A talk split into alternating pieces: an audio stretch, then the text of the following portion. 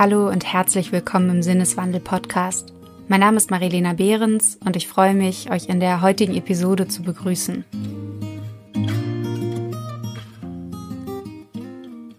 Bevor wir einsteigen, möchte ich noch kurz darauf hinweisen, dass ihr uns finanziell unterstützen und damit einen Sinneswandel möglich machen könnt. Denn in das Recherchieren des Podcasts stecken wir eine ganze Menge Zeit. Und damit wir das auch weiterhin uns leisten können, brauchen wir eure Unterstützung.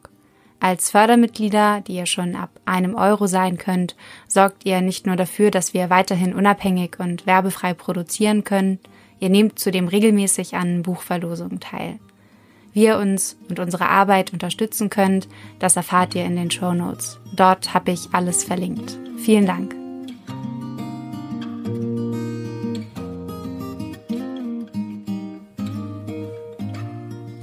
Donnerstag, den 5. Auftrag bekommen, Plauderei über die Faulheit zu schreiben. Liegestuhl gekauft. Darin in entspannter Lage über das Thema nachgedacht. Dabei eingeschlafen. Samstag, den 7. Diese Notiz ins Tagebuch eingetragen. Davon erschöpft, deshalb freien Nachmittag eingelegt. Donnerstag, den 12. Erkenntnis. Faulheit ist der Humus des Geistes. Erhabene Gedanken gedeihen nur in körperlichem Ruhezustand. Man muss sich ohne schlechtes Gewissen zur Faulheit bekennen. Diese Worte stammen von dem deutschen Schriftsteller und Satiriker Thaddäus Troll. Und seien wir ehrlich, dem ist eigentlich nichts hinzuzufügen. Hier könnte meine Arbeit beendet sein. Denn ist es nicht paradox an sich, Zeit und Muße auf einen Essay über das Faulenzen, die Vita Contemplativa, das Dolce Faniente, das süße Nichtstun zu verwenden? Gelangt man nicht schlussendlich wie auch Thaddäus Troll, an den Punkt, dass es viel lohnender ist, sich dieser hinzugeben, statt sich unnötig den Kopf über sie zu zerbrechen? Nicht unbedingt. Es kommt ganz darauf an, wie wir Faulheit definieren wollen. Im alltäglichen Sprachgebrauch werden eine Reihe an Begriffen, die diesem ähnlich sind, oft synonym verwendet. Dabei besteht zwischen diesen bei genauerer Betrachtung ein kleiner, aber feiner Unterschied. So ist die Faulheit nicht zu verwechseln mit dem bloßen Nichtstun. Denn das Nichtstun, sofern es überhaupt möglich ist, beschränkt sich auf einen Zustand des Verharrens, die Unbeweglichkeit. Auch die Langeweile, die oft mit dem Nichtstun in Verbindung gebracht wird, ist keineswegs identisch mit der Faulheit.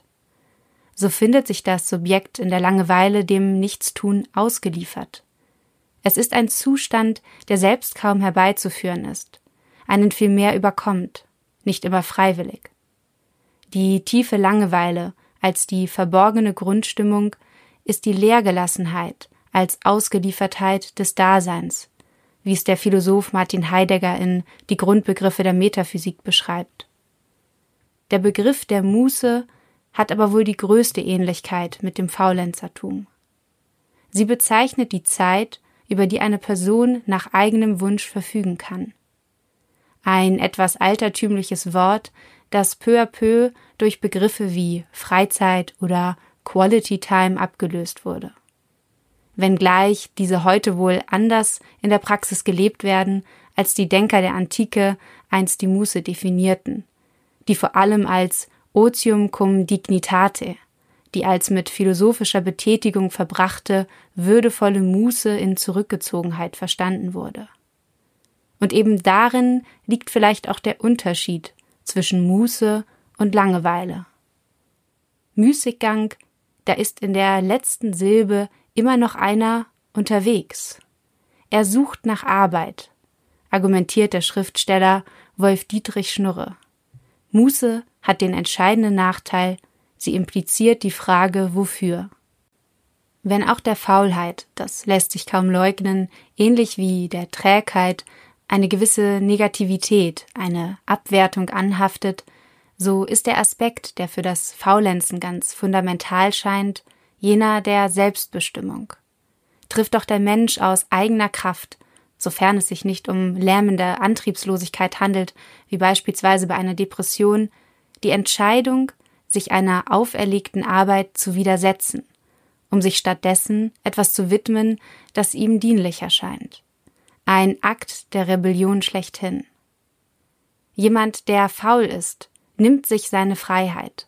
Faulheit ist der höchste Grad der Freiheit. Ich tue nicht, was du von mir willst. Ich tue, was ich für mich entscheide. So argumentiert der französische Philosoph André Rauch im Deutschlandfunk. Und er führt pointiert fort, Faulheit ist der Pazifismus in der ersten Person Singular. Und ist es nicht auch dieser gelebte Pazifismus, der erst jenen im Plural möglich machen würde? Kein Wunder also, dass diese Form der stillen Revolte, die Gefahr, die durch das emanzipatorische Potenzial der Faulheit geboren wird, nicht von allen gut geheißen wurde und wird. Vor allem nicht von den Reichen und Mächtigen. Der Gedanke, dass die Unbemittelten eigentlich auch Freizeit und Muße haben sollten, hat die Reichen stets empört, schreibt der britische Philosoph und Mathematiker Bertrand Russell 1935 in seinem Aufsatz Lob des Müßiggangs. Und weshalb, ließe sich fragen, sollte denn nicht jeder das Recht und den Anspruch auf etwas Zeit für sich haben? Wieso diese Missgunst? Nun ja, das lässt sich recht leicht erklären, fährt Russell fort. Dieser Gedanke stößt bei den Wohlhabenden auf entrüstete Ablehnung, weil sie davon überzeugt sind, die Armen wüssten nichts Rechtes mit so viel Freizeit anzufangen. Wer Zeit seines Lebens täglich lange gearbeitet hat, wird sich langweilen, wenn er plötzlich untätig sein muss. Und, wie heißt es im Volksmund nicht so schön, Müßiggang ist allerlaster Anfang. Die Arbeit sollte also das einfache Volk davon abhalten, sich sinnlos zu betrinken und Unfug zu treiben. Diese vordergründigen Sorgen um das Wohlergehen der Armen verschleiern jedoch, was eigentlich hinter den vermeintlich guten Absichten steht. So schreibt Russell Historisch gesehen war der Begriff der Pflicht ein Mittel, das die Machthaber dazu benützten, andere Menschen dazu zu veranlassen, zum Nutzen ihrer Herren statt zum eigenen Vorteil zu leben. Und tatsächlich ist ihr Streben nach angenehmen Müßiggang der historische Ursprung des ganzen Evangeliums der Arbeit. Die Armen durften also nicht unzufrieden werden, was die Reichen veranlasste, Jahrtausende lang Wert und Würde der Arbeit zu predigen. Denn eines war klar, einer musste ja arbeiten, um den anderen das gute Leben zu ermöglichen. Nicht umsonst hatten in der Antike bei den alten Griechen und Römern hierfür die Sklaven herzuhalten. Während die Vita Contemplativa nur den edlen Herren, den freien Bürgern vergönnt war und als erstrebenswertes Ideal galt, wurde die Vita Activa, also die schwere, meist körperliche Arbeit, den Unfreien, den Sklaven überlassen. Irgendeiner musste ja Kolosseum und Akropolis errichten und den Wein anbauen, an dem sich die Denker in den Stunden der Muße ergötzten. Wenn gleich diese Aufteilung maßlos ungerecht sein mag, so lässt sich dennoch über die Antike sagen, sie hatte ein äußerst wohlwollendes Bild von der Muße, sofern sie sinnvoll im Sinne der Charakterbildung eingesetzt wurde. Doch dann tauchte Martin Luther im 15. Jahrhundert auf der Spielfläche auf und sprach Der Mensch ist zur Arbeit geboren, wie der Vogel zum Fliegen. Müßiggang ist Sünde wider Gottes Gebot, der hier Arbeit befohlen hat. Der Dienst am Herrn war geboren. Als also plötzlich die Faulheit gleichgesetzt wurde mit Nichtstun und Untätigkeit, wurde der Faule zugleich jemand, dem es an Bürgersinn mangelte. Während der Protestantismus mit Luther die Arbeit hochhielt, wandte er sich gegen jeden Müßiggang. Die protestantische Ethik, so Max Weber, sei zu einer wesentlichen Grundlage des Frühkapitalismus geworden. Und Luther, so ließe sich ergänzen, der Vater des modernen Arbeitsfetisch, des Homo economicus, als der wir heute noch, wie die emsigen Ameisen, rastlos ackern und rackern. Die Faulheit, so Philosoph André Rauch, sei ja auch deshalb so interessant, weil sie uns unser Hin- und Hergerissensein zeigt. Sie spiegelt wie jede Epoche, jede Zeit, jede Gesellschaft oder auch jede Nation sich selbst sieht. Sie zeigt uns unsere Phantasmen und auch, was uns und unsere stetig fortschreitenden Gesellschaften wirklich antreibt. Denn wenn es ein Gegenstück zum Fortschritt gibt, dann ist es die Faulheit. Die Geschichte der Faulheit als eine Geschichte der herrschenden Moral? Was sagt es also über unsere heutige Gesellschaft aus, die trotz aller technischen Innovationen, die in den vergangenen Jahren hervorgebracht wurden, sich dennoch an dem Wert der Arbeit manisch festzuklammern scheint? Sie vielleicht mehr denn je lobpreist und glorifiziert. Hatte der britische Ökonom John Maynard Keynes doch bereits 1930 prognostiziert, dass sich die Menschen in 100 Jahren längst an eine 15-Stunden-Woche gewöhnt haben würden. Doch selbst wenn uns bis 2030 noch ein paar Jahre übrig bleiben, so ist zu bezweifeln, ob eine Kehrtwende, welche die Loslösung von Arbeit und Leistung als Maßstab für Produktivität und Sinn voraussetzten, noch denkbar ist. Beruhen die Identitäten postmoderner Subjekte doch genau auf jenen Tätigkeiten, mit denen sie ihr täglich Brot verdienen. Und auch die Utopie einer Vollbeschäftigung scheint längst nicht hinter uns gelassen insbesondere nicht in einer krisengeprägten Zeit wie der unseren. Eine Abkehr vom Arbeitsethos, wie eine Hinwendung zum Müßiggang, wenn dies gelingen soll, bedarf einen wahrhaftigen Sinneswandel. Eine Neubetrachtung des Menschen, unseres Selbstbildes, als auch der Ziele einer Gesellschaft. Denn wer über die Verfügbarkeit und den Nutzen von Zeit spricht, der stellt zugleich die Frage nach dem guten Leben. Und so wird Faulheit, also die Frage nach der Nutzung von Lebenszeit, zur Kernfrage des Lebens schlechthin. Wenn ich der Gesellschaft meine Vormittage und meine Nachmittage verkaufte, wie es offenbar die meisten tun, schreibt Henry David Thoreau, würde für mich gewiss nichts mehr übrig bleiben, für das es sich lohnt zu leben.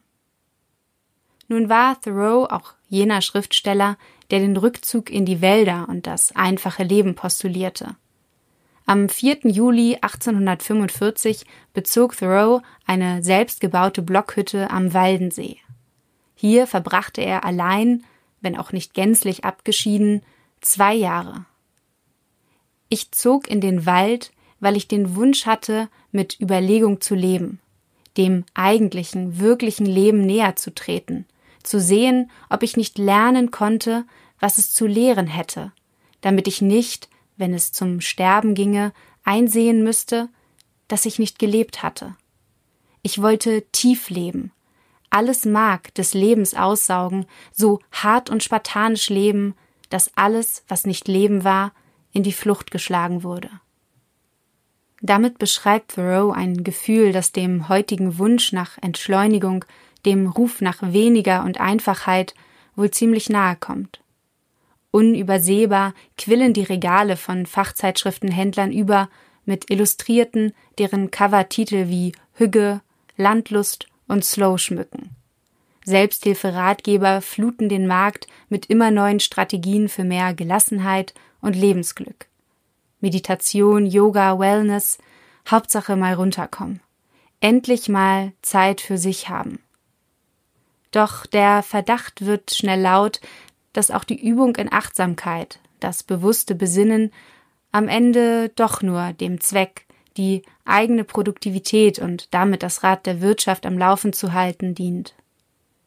Denn Schritt für Schritt hat sich auch die Idee der Freizeit von der des Faulenzens freigemacht und wurde eingenommen von der Vorstellung, Muße sei eine Zeit voller Beschäftigung, in der Faulheit gewiss keinen Platz mehr hat eine Zeit des Konsums, des Zweckgerichteten, des Geschäftigen und Umtriebigen. Aber immerhin ist sie doch selbstbestimmt, oder nicht? Nichtsdestotrotz scheint die moderne Wellness- und Mindfulness-Kultur nur noch wenig mit dem klassischen Begriff der Muße gemeinsam zu haben. Hat sich die Freizeit also, ohne dass wir es bemerkten, etwa auch dem Zwang des Umzu der Nutzenlogik kapitalistischen Wirtschaftens unterworfen? Ist dies vielleicht der Grund, weshalb wir, trotz der maßlosen Fülle an Freizeitangeboten uns dennoch getrieben und nahezu überfressen fühlen? Der Geist muss, um eigentlich zu philosophieren, wahrhaftig müßig sein. Er muss keine Zwecke verfolgen, schrieb Arthur Schopenhauer. Es scheint, solange alles, selbst Freizeit und Muße, dem Dogma der Produktivität unterliegen, werden wir wohl kaum in den Geschmack eines guten Lebens kommen.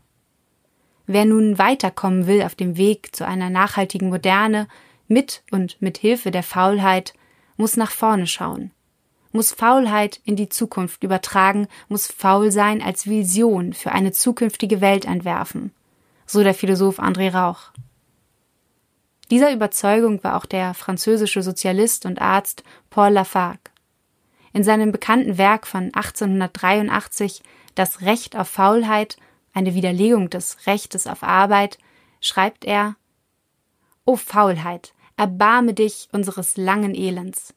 O Faulheit, Mutter der Künste und der Tugenden, sei das Balsam für die Leiden des Menschen. Wie aber kam Lafargue zu einer solchen, insbesondere für die damalige Zeit, radikalen Einsicht? Was ließ ihn davon überzeugt sein, dass, wie er es selbst ausdrückte, alles individuelle und soziale Elend seiner Leidenschaft für die Arbeit entstamme?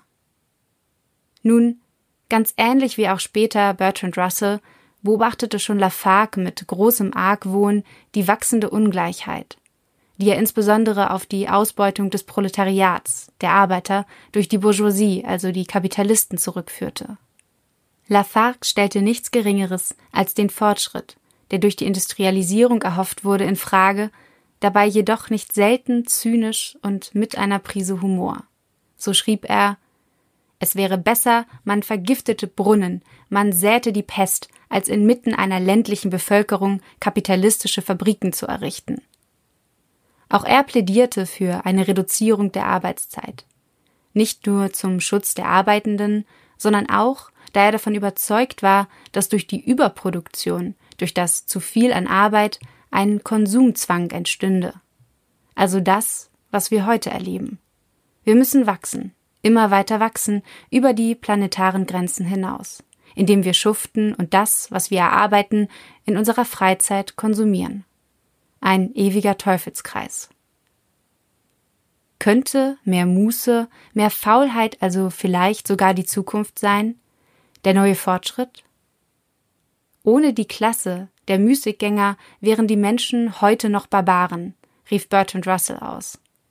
Und in einer Ansprache anlässlich des Festes von St. Faulpelz im Jahre 1949, und ja, das gibt es wirklich, hieß es, das Faulenzen, es ist doch das Fundament jedes Fortschritts der Menschheit würde man alle Arbeitsstunden zusammenzählen, die auf die Herstellung aller Maschinen zur Vermeidung von Arbeit, zur Erlangung einiger Augenblicke Müßiggangs verwendet worden sind, so käme man mit Sicherheit zu dem Ergebnis, dass die Faulheit die Mutter der Arbeit ist.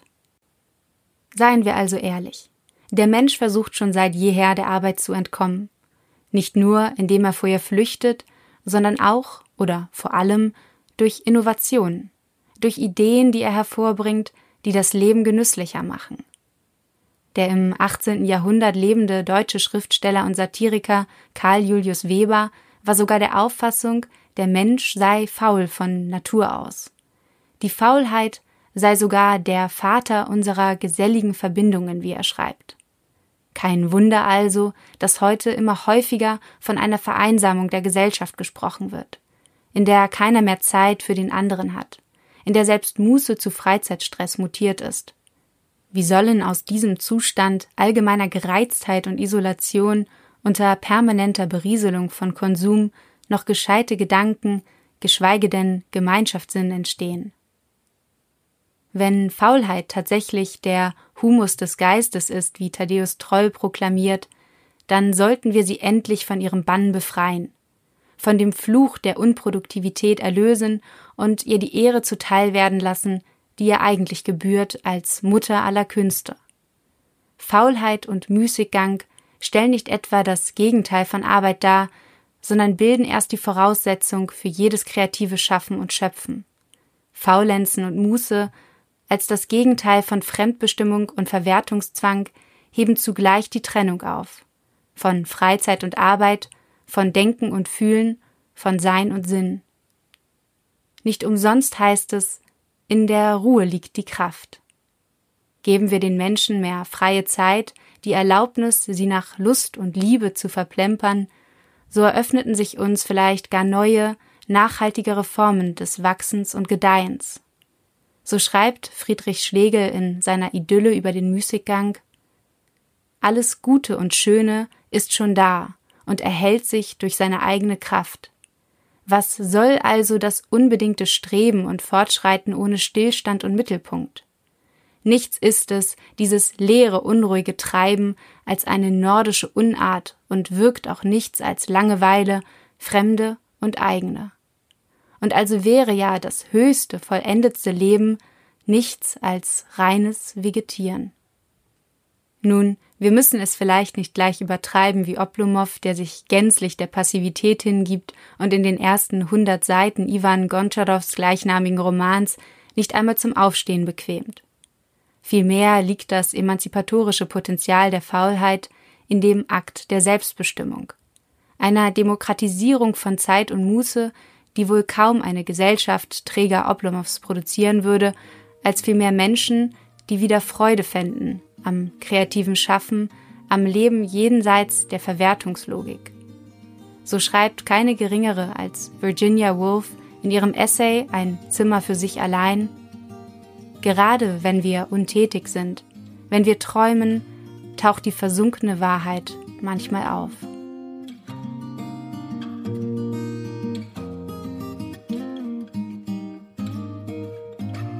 Vielen Dank fürs Zuhören. Wenn die Episode euch gefallen hat, dann teilt sie doch gerne mit anderen. Und natürlich würden wir uns besonders freuen, wenn auch ihr als Fördermitglieder auf Steady unsere Arbeit unterstützt. Oder auch ganz einfach, indem ihr uns einen kleinen Obolus an paypal.me slash Sinneswandelpodcast schickt. Alle weiteren Infos, wie auch weiterführende Literatur und Quellenhinweise findet ihr in den Show Notes. Vielen Dank und bis bald im Sinneswandel Podcast. Thank you.